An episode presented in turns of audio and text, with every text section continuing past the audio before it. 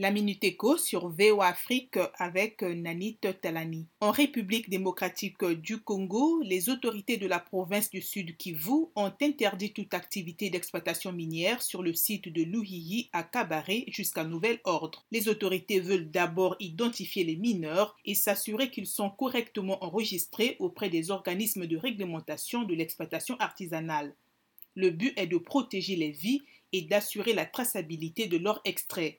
Le village de Louilly attire des foules d'orpailleurs et même des membres des forces armées congolaises depuis la découverte d'une mine d'or vers la fin du mois de février. En Namibie, les propriétaires locaux de permis d'exploration minière ne pourront plus céder entièrement leurs intérêts à des investisseurs étrangers à partir du 1er avril. La loi les obligera désormais à conserver au moins 15% d'intérêts dans les actifs. Le gouvernement veut lutter contre la spéculation sur les titres miniers et accroître la présence des investisseurs locaux dans les mines.